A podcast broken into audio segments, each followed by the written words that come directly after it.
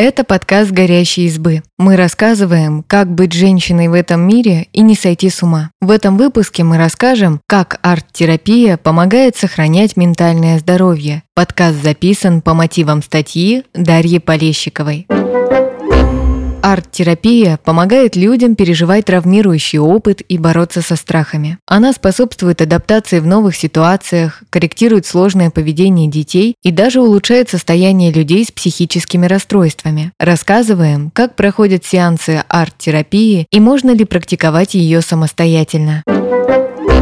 Что такое арт-терапия? Основная идея арт-терапии в том, что творческое самовыражение способствует психическому благополучию. Через творчество человек может разобраться в себе и научиться преодолевать трудности. Арт-терапия в узком смысле использует рисование, лепку, коллажи, фото, то есть техники изобразительного искусства. В более широком смысле она включает любые виды творчества, в том числе танец, пение, музицирование, театральные постановки. Арт-терапия подходит детям, у которых есть поведенческие сложности и проблемы в учебе, помогает неизлечимо больным размышлять на сложные темы и мириться с реальностью. Используется для адаптации беженцев и людей, столкнувшихся с травмирующим опытом, повышает самооценку при расстройствах пищевого поведения, улучшает общее состояние пациентов с некоторыми видами психиатрических болезней. От обычных занятий творчеством арт-терапию отличает конкретный запрос, с которым человек приходит на занятия. Клиент обращается к терапевту с определенной проблемой, и они пытаются решить ее с помощью разных техник. Цели развить умение рисовать или петь у сеансов нет. Более того, арт-терапия не требует исключительных творческих способностей, потому что ее цель не создать великое произведение искусства, а найти контакт с собственным внутренним миром. Как возникла арт-терапия? Вероятно, арт-терапия существует столько же, сколько и искусство. Магистр психологии и арт-терапевт Евгения Ефимушкина рассказывает, что одна из теорий возникновения искусства – теория игры. Согласно ей, все, что можно сделать предметом игры, можно контролировать. И становится не так страшно сталкиваться с этим в реальности. Так, искусство помогает переживать травмирующий опыт, справляться с трудностями и преодолевать страхи. Творчество многих известных художников выросло из желания переосмыслить собственность собственные проблемы. Яркий пример – история Фриды Кала. В 18 лет девушка попала в тяжелую аварию и начала писать автопортреты, лежа в кровати. Сам термин «арт-терапия» появился только в первой половине 20 века. В 1938 году английский художник и педагог Андриан Хилл восстанавливался после туберкулеза. Чтобы скоротать время в санатории, он рисовал разные предметы, которые видел вокруг своей койки, и заметил, что этот процесс поднимает ему настроение и помогает выздоравливать. Через год в санатории ввели трудотерапию и пригласили Хилла заниматься рисованием с пациентами. Среди них были раненые солдаты. Эти уроки отвлекали их от болезненных ощущений и помогали восстановить психическое здоровье. Большой вклад в развитие арт-терапии внесла американка Маргарет Наумбург. Для нее образы, которые рисует человек, это связь с бессознательным, то есть с той частью психики, которую человек не контролирует и не осознает. Именно Здесь могут находиться причины многих проблем. Творчество дает ключ к бессознательному, а терапевт становится экспертом, который может трактовать прорвавшиеся через рисунки образы. Важно, что анализ происходит не во время работы, а уже после ее окончания. Так мнение терапевта не влияет на творческий процесс и не мешает выражать мысли и чувства. Иной взгляд на арт-терапию был у художницы Эдит Крамер. В 1958 году она написала книгу арт-терапия и детское сообщество, в которой сформулировала свой взгляд на это направление. Для нее важна не интерпретация рисунков, а сам процесс творчества. Художница и терапевтка говорила в интервью следующее. «Я мало говорю во время сессий. Главное – творить. Картина сама общается с человеком, который ее создает. И это самый важный диалог, который здесь происходит».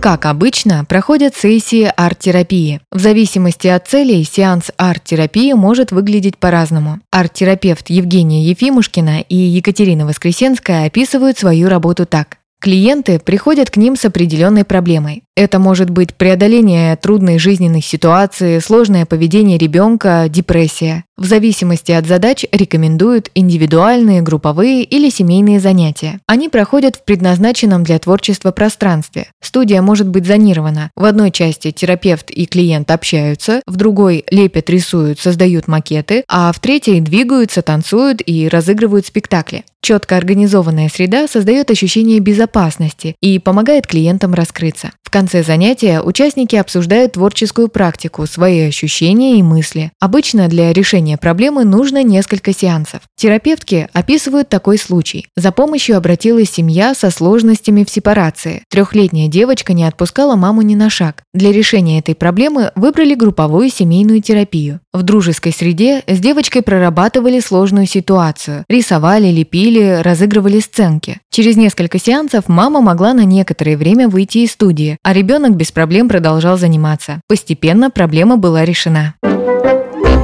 Как практиковать арт-терапию самостоятельно? Художница и педагог Стефани Мэтфорд говорит, что для нее арт-терапия – обязательная часть заботы о себе. Простые самостоятельные практики могут помочь избавиться от тревожности, лучше чувствовать эмоции, быть в контакте с собой и поддерживать ментальное здоровье. Сделайте коллаж эмоций. Если вы застряли в негативных эмоциях, попробуйте сделать коллаж, который выразит ваше состояние. Можно использовать вырезки из газет и журналов, цветную бумагу и краски. Помните, что ваша цель не создать красивое произведение, а обработать собственные ощущения. Это упражнение помогает прочувствовать свое внутреннее состояние через творчество, признать эмоции, прожить их и начать двигаться дальше. Полепите из пластилина. Масса для лепки – это очень тактильный и заземляющий материал, который помогает взять чувство под контроль, когда в нашей жизни не все упорядочено. Так говорит арт-терапевтка Натали Фостер. Сейчас можно найти много разных материалов для лепки. Легкий пластилин, натуральную глину или кинетический песок. Выберите тот, что вам приятно трогать. Держите его под рукой. Когда нужно успокоиться, можно лепить фигурки или просто мять пластичную массу в руках.